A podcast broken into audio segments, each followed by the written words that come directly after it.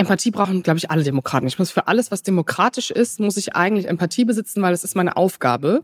Und ich kann auch nicht Menschen verklären, die eine andere Meinung haben, äh, aber meine Freiheit nicht begrenzen. Das sagt die Journalistin Jasmin Mbarek, die sich mehr Empathie mit Menschen wünscht, die protestieren. Und zwar unabhängig davon, wie viel man persönlich mit diesem Protest anfangen kann.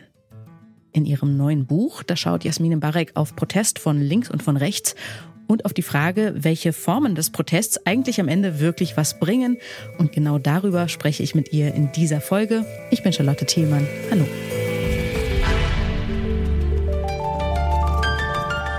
Zurück zum Thema.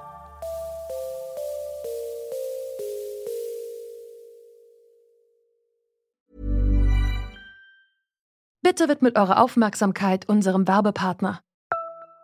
Die Suche nach geeigneten Mitarbeitenden kann viel Zeit in Anspruch nehmen, muss sie aber nicht unbedingt, denn man kann sich helfen lassen.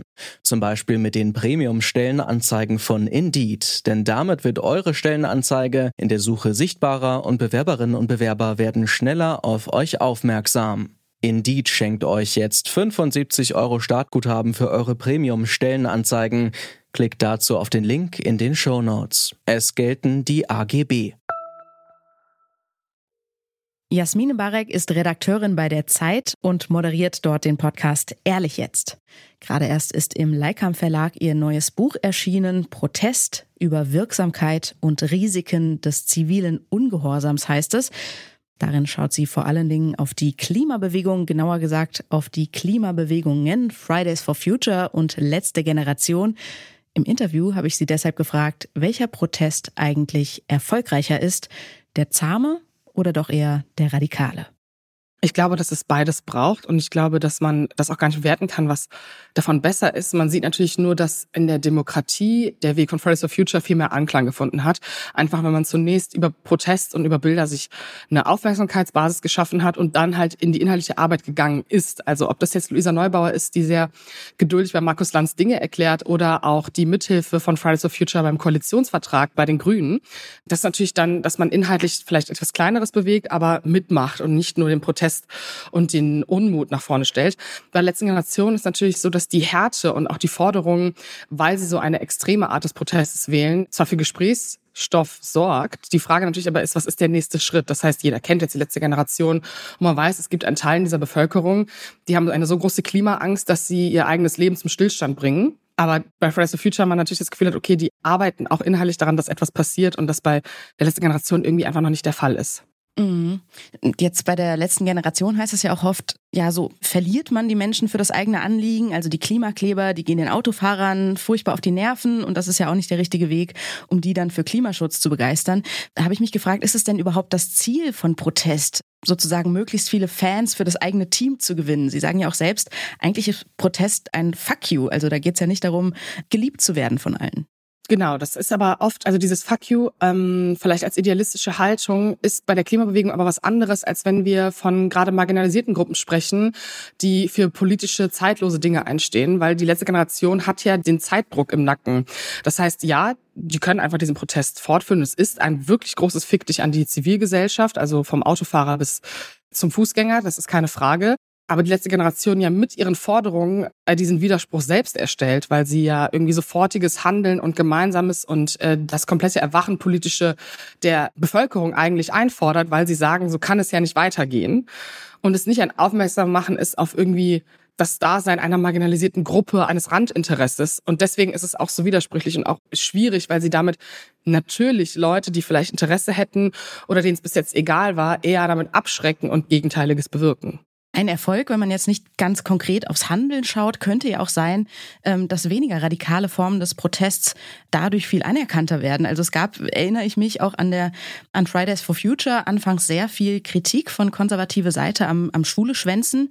Das ist jetzt ja gar kein Thema mehr. Kann das nicht auch sein, dass sich durch radikalere Formen sozusagen der weniger radikale Arm der Bewegung ähm, stärker in der Gesellschaft verankert, legitimiert?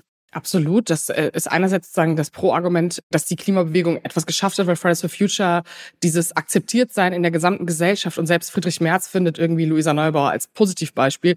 Das natürlich ein guter Schritt ist, aber andererseits dadurch das eigene Vorhaben natürlich abgeschwächt wird und man für Realpolitik empfänglicher ist und dann wiederum vielleicht auch selber Leute verliert, die gar nicht damit klarkommen, dass man sich in Anführungszeichen der Politik so anbiedert oder es ihnen einfach zu wenig ist und ähm, ihnen auch zu wenig idealistisch genug ist.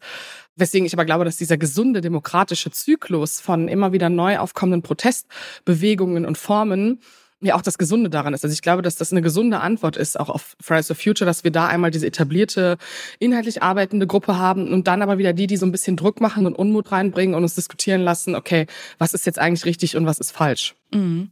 Inwiefern muss denn Protest aber doch am Ende irgendwie in die Parlamente getragen werden, sage ich jetzt mal, um am Ende auch wirklich für Veränderungen zu sorgen, um etwas zu bewegen? Naja, Protestierende haben ja immer eine Bringschuld, wenn sie die Mehrheit äh, begeistern wollen. Das ist einfach so, weil moralisches Richtigsein, äh, das definiert ja jeder für sich anders. Und das heißt, Protestierende, die wirklich politisch etwas bewegen wollen, die müssen entweder vielleicht akute politische Ereignisse Mehrheiten schnell generieren oder halt wirklich mühsam Leute dazu bringen, dass sie so wählen, dass das eigene Vorhaben im Bundestag halt per Gesetz oder ähnlichem durchgeht. Und das ist so ein bisschen das Problem an Protest, dass das oft auch in so eine lifestyleige Sache verfällt und auch nur dieses Fick dich bleibt, by the way, äh, weil man es irgendwie nicht schafft, dieses eigentliche Mobilisieren, das man ja eigentlich ganz tief in sich drehen möchte, als Protestbewegung zu schaffen und dann auch eher was von, man macht's fürs Gefühl entwickelt. Und dementsprechend hat Protest entweder die Aufgabe, einfach nur dieser ästhetische oder unästhetische, nervende Moment zu sein, oder man schafft es halt aus dem Protest heraus politische Veränderungen zu schaffen, weil man sich der Mehrheitsgesellschaft anbietet im Sinne von, dass man sie halt überzeugt, für das eigene Vorhaben mit einzutreten. Später im Interview habe ich mit Jasmin Mbarek auch über antidemokratische Bewegungen gesprochen, etwa die Querdenkerproteste während der Corona-Pandemie. Proteste, die ja schon deshalb erfolgreich waren, weil sie die Debatte sehr stark geprägt haben. Sie werden schneller erfolgreicher, wenn die Gesellschaft zu falsch darauf reagiert. Und mit zu falsch meine ich, dass man entweder nicht differenzieren kann oder durch eine populistische Antwort auf den Populismus so viel Bühne bereitet, dass diese Deutungshoheit automatisch entsteht. Da brauchen diese Bewegungen gar nicht viel machen, sondern sind schon einfach in der Mitte der Gesellschaft angekommen, weil sie ja den anderen eigentlich nur Angst machen. Und das passiert vielleicht bei der letzten Generation nicht unbedingt, dass Menschen Angst bekommen, wenn diese Menschen auf der Straße kleben oder sagen, die Klimapolitik ist zu schlecht.